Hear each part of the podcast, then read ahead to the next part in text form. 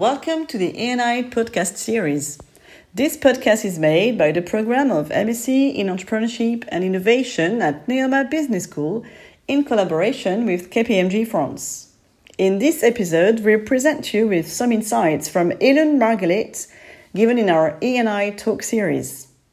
Ilan Margalit has been the VP of IC development at Nuvoton Technology Israel, a PC chips design center since 2013. In his current role, Ilan leads Nuvoton Israel's chip development group of some 60 engineers doing chip architecture, design, verification, and productization. He has broad experience in semiconductors, spanning design, product and business management, production operations, and R&D leadership. Ilan, this is more like a general question related to career choices and what you would advise to young professionals to have a successful career. Do you think that professionals need to think about specializing at some point in their career, or is it possible to remain versatile throughout the working life? So, as a career advice, what would you say? I would think that you need to specialize at some point uh, in your career. Um, I think it gives you certain capabilities. I mean, diving into a certain domain um, understanding the details in great depth. Um, I think it's very important capability, even if you even if you ditch that late, teach that later, or you know if you take a broader viewpoint later in, in your career. Um, I'm, I'm actually contemplating my quest this question with myself, you know, over the years.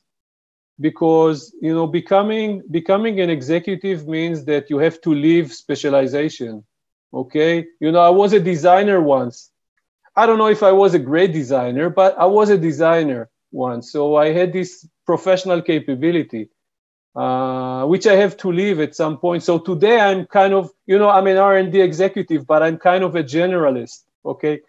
I can make i can make decisions but i cannot build anything with my own hands.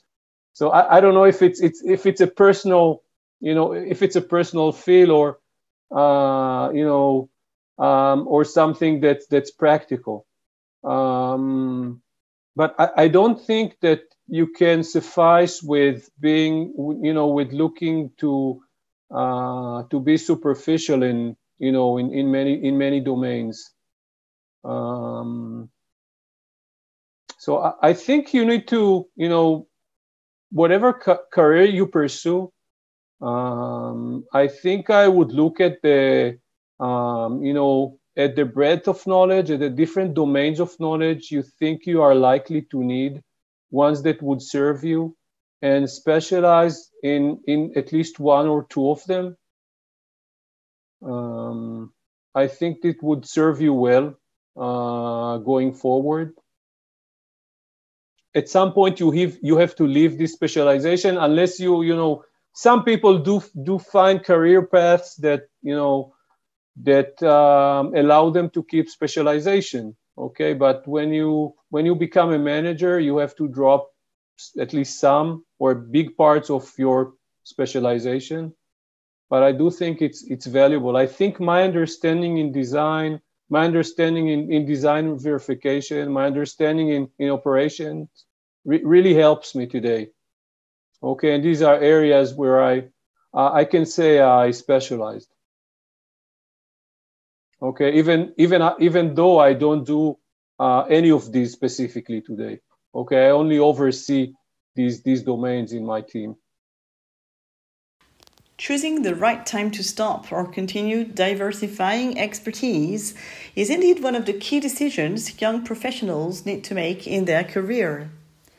In your own career, it seems that you have now found a job you can apply all the skills you have learned it so far after also working as a designer.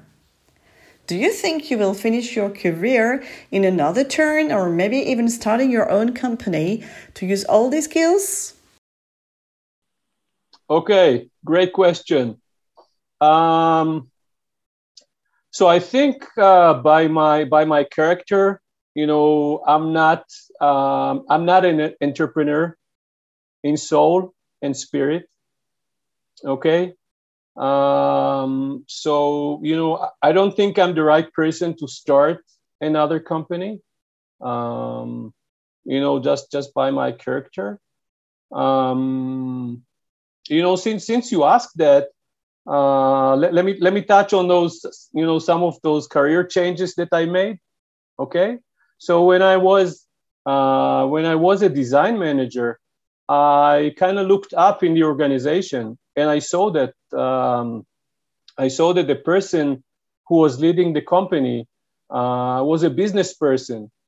So I said to myself, you know, it was, you know, it was many years ago. I said to myself, you know, if I if I want to reach the top, then I probably need to make a change, uh, you know, from from the you know engineering, from the design track to to the business track. Okay, and that was true at that time. And this was the reason why this change happened. Okay? So by the way I'm, I'm a great believer in you know opportunities in knowing where you want to go and then leveraging opportunities that you know that you come across. So i kind of let people um, you know the people who are in charge know that this is a direction i'm interested in um, and then came the opportunity for you know for them to to let me make this change and move move over from engineering to to product and business management.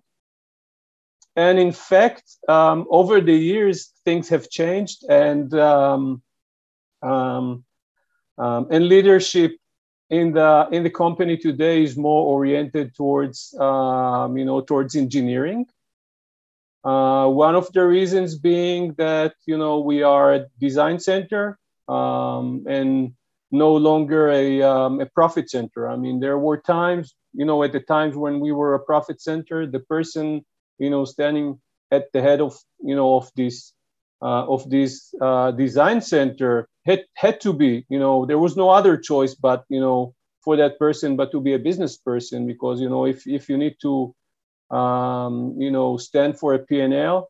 Um, you know, you have you have to know what you're doing. You cannot just take, you know, someone from engineering who's been doing engineering all of, all of his career and you know put him on top.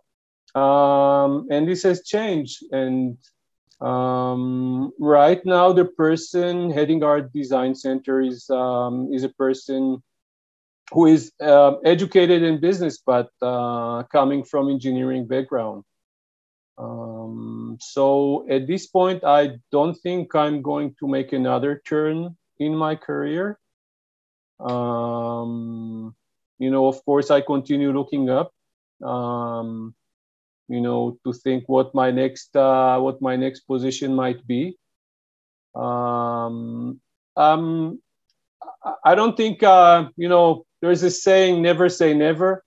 So I don't think I, I don't think I can say uh, I'll never join a startup. Uh, you know, but I, am probably go- not going to be the one to, you know, to found it. Thank you very much, Ilan, for sharing with us. We are MSc Entrepreneurship and Innovation at Neoma Business School. We regularly host the E&I Talk, inviting entrepreneurs and managers to share their insights and experiences. Please check our LinkedIn page, join us in the E&I Talk, and subscribe to our podcasts. We will continue our conversation with other guests in the next episode.